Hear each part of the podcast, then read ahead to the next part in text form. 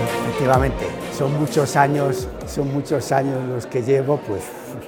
me tendría que, ir pues a décadas y unas cuantas. Y bueno, pues comentar que estoy, vamos, parte de la satisfacción y el agradecimiento a la Sociedad Europea de Fomento Social y Cultural,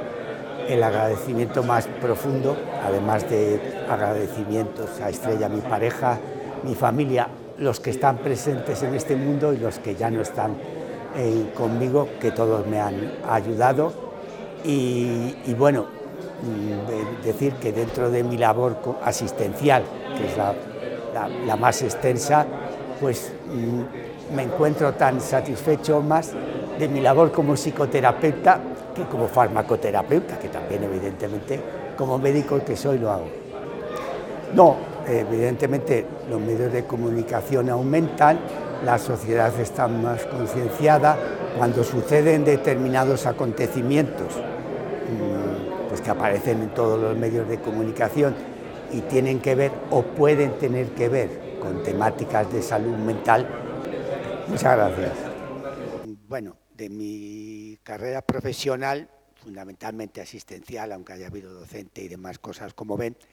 eh, mm, yo quisiera resaltar que desde prácticamente desde la residencia, desde que vi una terapia de grupo en el hospital clínico, además de la medicación, pues soy un apasionado, me he dedicado y formado ah, en psicoterapia y por supuesto, aparte de tratamientos farmacológicos, pues también me he dedicado, me dedico y me dedicaré lo que Dios quiera a la psicoterapia y en este caso, pues bueno, soy de los que, como conocen, pues determinada parte de población, pues existe, existe el mito eh, que asocian el psicoterapia, el, perdón,